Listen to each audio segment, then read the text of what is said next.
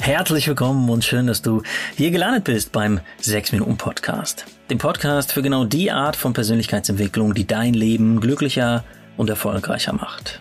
Das Ganze mal faktenbasiert, wissenschaftlich fundiert und wirklich auch im Alltag umsetzbar. Ich bin Dominik Spenst, ich bin der Autor der 6 Minuten Journals. Ich freue mich jetzt auf die nächsten 6 Minuten mit dir, also ja, lehn dich zurück und hör dich beziehungsweise eher schlaf dich glücklich, denn weiter geht's mit Teil 2 der sechs ungewöhnlichen Praxistipps für einen außergewöhnlich guten Schlaf. Vielleicht hast du schon mal ein Video von einer der vielen wunderschönen Pflanzen gesehen, die sich bei Sonnenaufgang öffnen und bei Sonnenuntergang wieder schließen. Genauso wie der Rhythmus solcher Pflanzen von der Lichtstärke bestimmt wird, die auf sie einfällt, ist Licht auch für den menschlichen Schlafrhythmus absolut entscheidend. Die Forschung weiß mittlerweile, dass vor allen Dingen das Licht in den ersten 60 und in den letzten 90 Minuten des Tages der wichtigste externe Reiz überhaupt ist, um die für deinen Schlaf relevanten Prozesse in Gang zu setzen. Was das für das Licht in der ersten Stunde des Tages bedeutet, erfährst du genauer im 6 Minuten Schlaftagebuch. Das würde den Rahmen der heutigen Folge sprengen. Heute fokussieren wir uns erstmal auf praktische Tipps für die letzten 90 Minuten vorm Schlafen. Und für diese Zeit lautet die Grundregel, je näher und heller das künstliche Licht, desto schlechter dein Schlaf. Immer mehr Menschen verwenden deshalb Blaulichtblocker auf dem Smartphone, Laptop oder iPad. Und in einer Studie der Harvard Medical School wurde untersucht, wie viel diese Blaulichtblocker wirklich bringen. Dafür wurden die Teilnehmenden in zwei Gruppen aufgeteilt. Eine Gruppe sollte eine Stunde vorm Schlafen an einem iPad lesen. Die andere Gruppe sollte einfach bei gedimmtem Licht im Zimmer ein Buch lesen und die Konsequenzen waren erschreckend eindeutig. Das Einschlafhormon Melatonin, das ausgeschüttet wird, um deinem Gehirn zu signalisieren, Hallöchen, es ist dunkel, Zeit für Haya Haya, wurde bei denjenigen, die ein Buch lasen, so ausgeschüttet, dass sie danach zügig einschlafen konnten. Bei denjenigen, die am iPad gelesen haben, wurde die Melatoninausschüttung jedoch nicht nur verringert, sondern auch um 90 bis 120 Minuten nach hinten verschoben. Als Konsequenz brauchten die iPad-Leser trotz Blaulichtfilter wesentlich länger, um einzuschlafen. Außerdem war die Qualität des REM-Schlafs, also der Schlafphase, die ganz besonders für deine emotionale Erholung wichtig ist, stark reduziert. Was außerdem erstaunlich war, wenn die iPad-Leser nach einigen Tagen auf Bildschirmlicht verzichteten, hielt die um 90 bis 120 Minuten verspätete Melatoninausschüttung trotzdem noch für einige Tage an.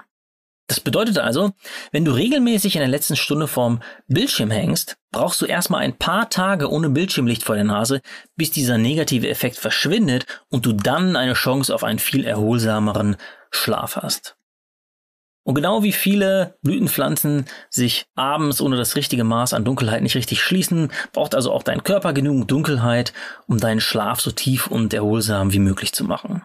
Der ganz konkrete Praxistipp lautet also, verzichte möglichst in den letzten 90 Minuten des Tages darauf, etwas am Bildschirm zu lesen, egal ob mit oder ohne Blaulichtblocker.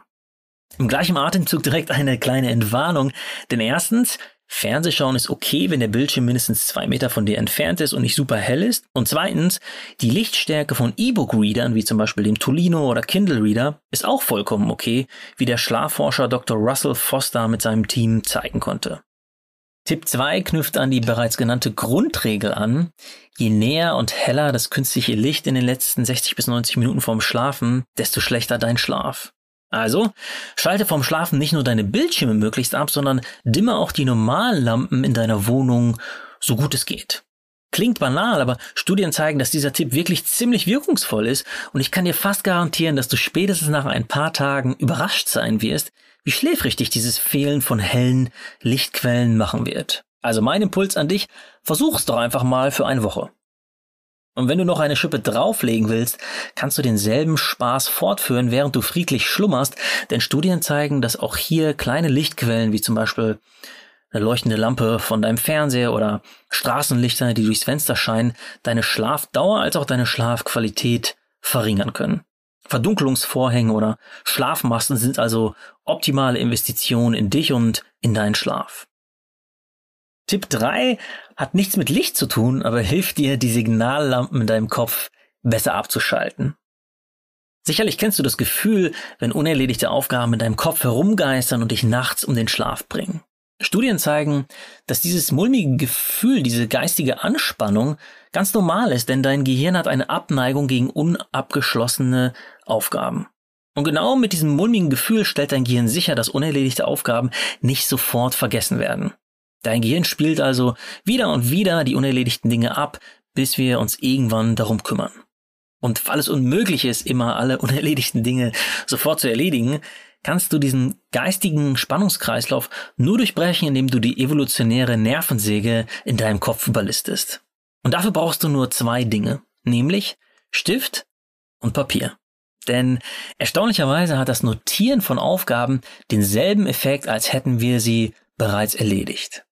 Genau deshalb haben wir in der Abendroutine vom 6 Minuten Schlaftagebuch auch eine kleine To-Do-Liste für den Folgetag als festes Element integriert.